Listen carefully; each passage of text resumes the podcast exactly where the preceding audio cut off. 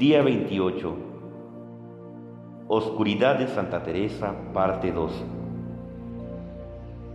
Antier pudimos haber pensado que no podíamos relacionarnos con Teresa, porque ella vivía en un convento y no tenía dificultades en creer en Dios y en el cielo. Podemos haber pensado, bueno, ella no vivió en donde yo vivo. Quiero decir, aquí parece como si nadie creyera en Dios y vivir por la fe es difícil. Pero ahora sabemos que Teresa también sufrió la tentación de preguntarse si existía Dios e incluso el cielo. Además de eso, ella también se sentía rechazada por Dios a causa de su pecado. Y así, ella soportó esas dos tentaciones y no solo por un día, sino durante más de un año. Sin embargo, ella esperó contra toda esperanza, confiando en que Dios existe y que iba a convertirla en una gran santa. Pero ¿cómo lo hizo? ¿Cómo lo hacemos? ¿Cómo podemos perseverar en la fe, la esperanza y el amor en medio de la profunda oscuridad espiritual? Es simple. Permite explicar con una imagen que Teresa misma utiliza. Todos nosotros en un momento u otro nos hemos deleitado en los rayos del amor de Dios, llamado por San Ignacio de Loyola consolación.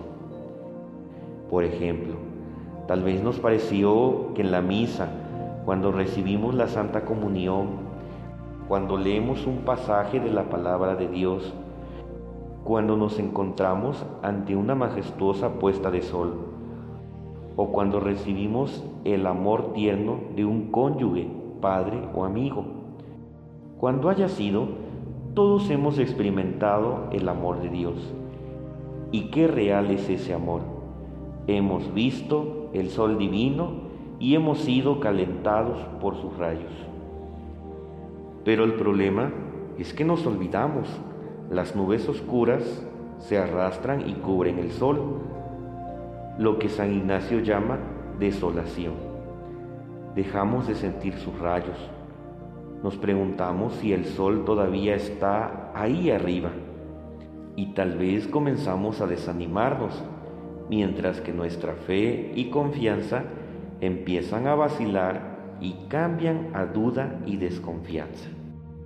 Ahora, la diferencia entre muchos de nosotros y Santa Teresa es que ella se aferró a la promesa de Dios de la misericordia y el recuerdo de su amor, consolación, especialmente en medio de la oscuridad desolación.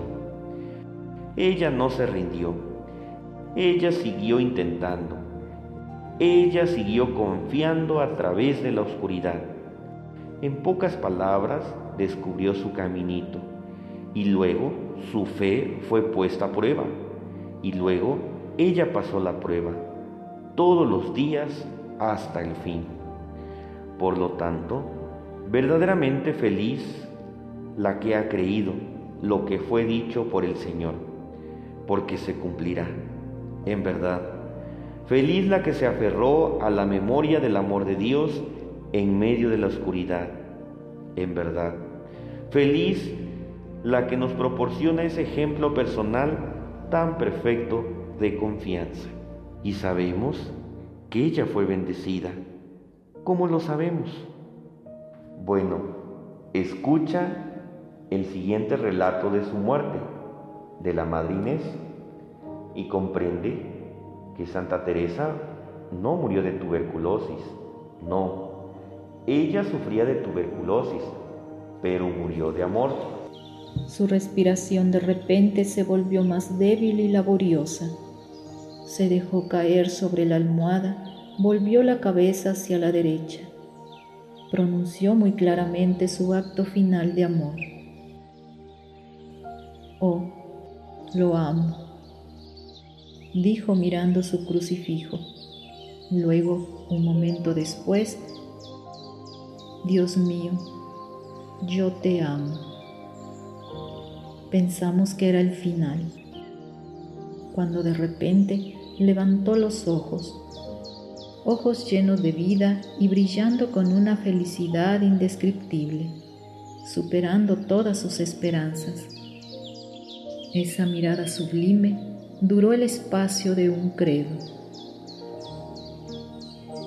Luego cerró los ojos y la blancura de su rostro, que se había acentuado durante el éxtasis, volvió a la normalidad.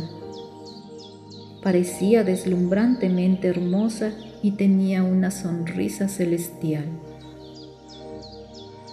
Recuerda esa sonrisa, que sea una señal para ti. Como Abraham tenía las estrellas y María tenía las palabras de Isabel, tú tienes la sonrisa de Teresa. Entonces, en tiempos de oscuridad, cuando estés tentado a desanimarte debido a tu propia debilidad, quebrantamiento y pecado, recuerda esa sonrisa. En tiempos de oscuridad, cuando sientas la tentación de pensar que Dios y el cielo no existen, recuerda esa sonrisa. En tiempos de oscuridad, cuando se sienta tentado a pensar que no hay forma de que pueda convertirse en santo, recuerda esa sonrisa. Y de hecho, Teresa te está sonriendo ahora. Con sus oraciones, está preparando tu corazón para aceptar el regalo de la ofrenda al amor misericordioso. Ella te está diciendo que no tengas miedo. Ella dice, No me arrepiento de haberme ofrecido al amor, y tú tampoco lo harás. Y te pide que la dejes hacer el bien por ti y que cumpla su misión en ti. Misión que ella expresó antes de su muerte. Siento especialmente que mi misión está por comenzar mi misión de hacer amar a Dios como yo lo amo, de dar mi caminito a las almas.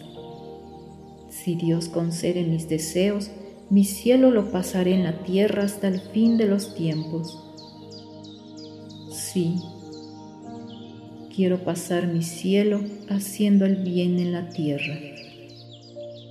Sabemos que Dios concedió los deseos de este mayor santo de los tiempos modernos entonces dejarás que ella te dé el regalo del caminito y su ofrenda de amor misericordioso. Oración de hoy. Ven, Espíritu Santo, fuego de misericordia. Sé testigo de que elijo aceptar la ayuda de Santa Teresa mientras me preparo para ofrecerme al amor misericordioso.